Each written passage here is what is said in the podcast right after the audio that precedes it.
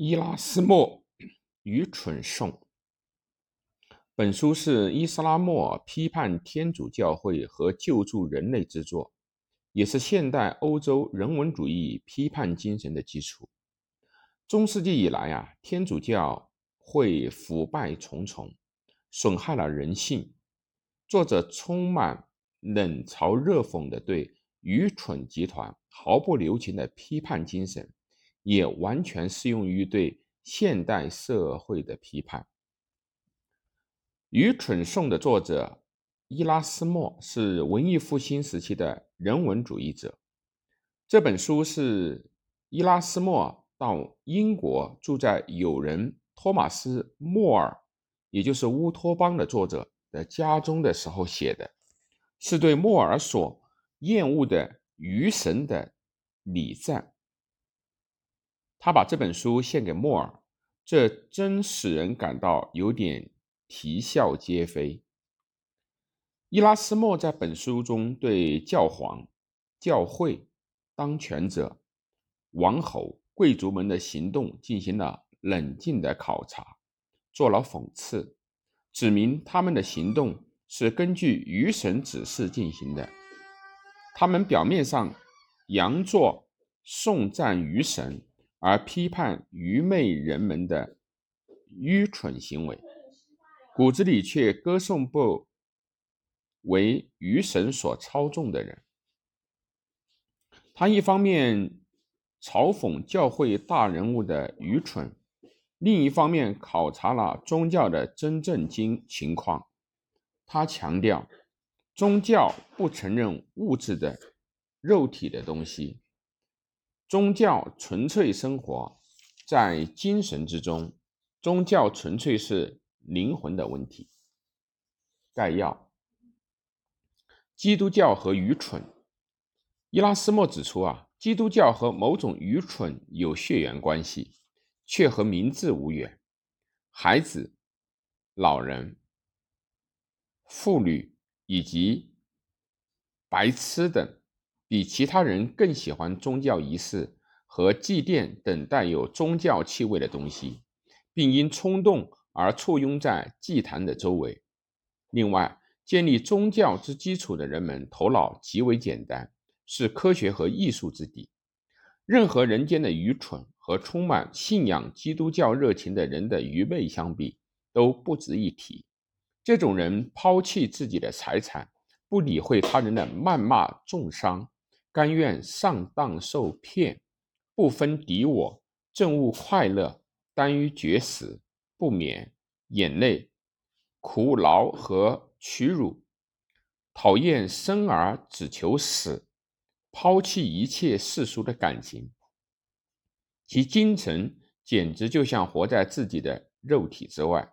对这样的人，能不说他们是愚蠢的吗？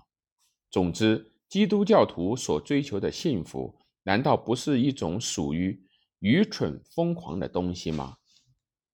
基督教在蔑视肉体这一点上，和柏拉图主义者有相通之处。据他们的说法，只要精神为肉体的羁绊所束缚，就不可能如实的观察事物。精神总想脱离肉体的束缚而得到自由。普通人越是感觉自己是肉体的东西，肉体就越要把它扭住不放，使他把肉体看作唯一存在的东西。相反，虔诚的人越是接近肉体，就越轻视肉体，越一心冥想不可见的东西，身心都臻于忘我的境地。而且，普通人首先重视的是财富。其次是肉体的安乐，几乎不去考虑灵魂等等；而与此相反，虔诚的人在一切事物中只把心献给上帝。其次关心的是最接近上帝的灵魂。被这种宗教狂热所驱使的人们，难道不是非常像我们所说的愚蠢疯狂的状态吗？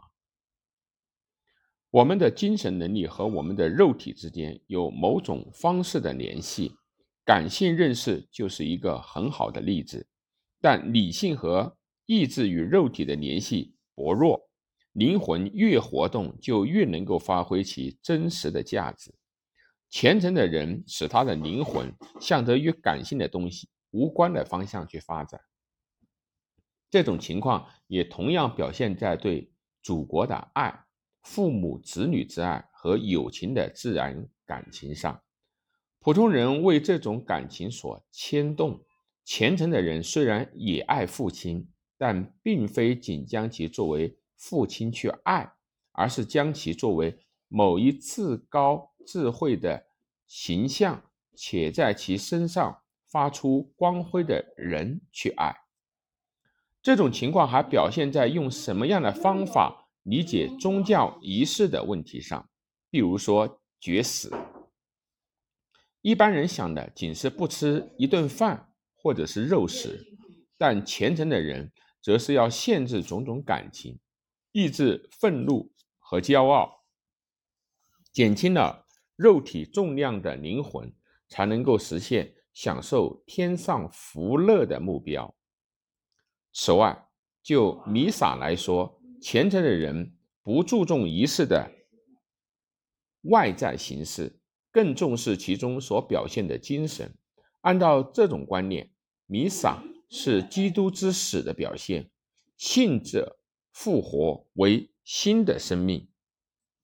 为了与主基督合为一体，要掩盖发自肉体的感情，努力在自己中。再现基督之死，给虔诚人的最高奖赏，是如柏拉图所说的那种恋爱者的疯狂，那是一切疯狂中最幸福的。狂热于恋爱的人，不是向自己，而是向自己所爱者奉献自己的身心。为了融进对方，他越离开自己。就越感到幸福。灵魂力图逃离肉体，一旦达到完全不能正常使用肉体器官的地步，当然可以说其灵魂也无疑错乱了。爱越完善，其错乱也就更甚。虔诚的人所憧憬的天堂生活是什么样的呢？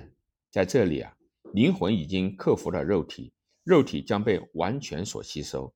而精神本身也被吸收到具有无限强大力量的那个至高的智慧之中，也就是说，人走出人本身之外，自己完全不是自己了，这才是追随最高的善，才是幸福的。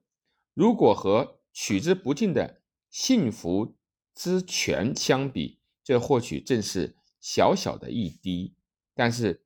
把它和一切肉体快乐相比时，即便是人类的一切快乐都包含在内，也远远不如这一滴幸福安乐。这正是从此事走向彼岸，不但不会损失什么，反而达到了完全的那种愚蠢的疯狂。怀有这种心情的人虽然极少，但他们是。疯魔附体，信口胡说，沉浸于忘我的境地。一旦清醒过来，自己也不知道是怎么回事。他们只有在疯魔附体时，才是幸福的。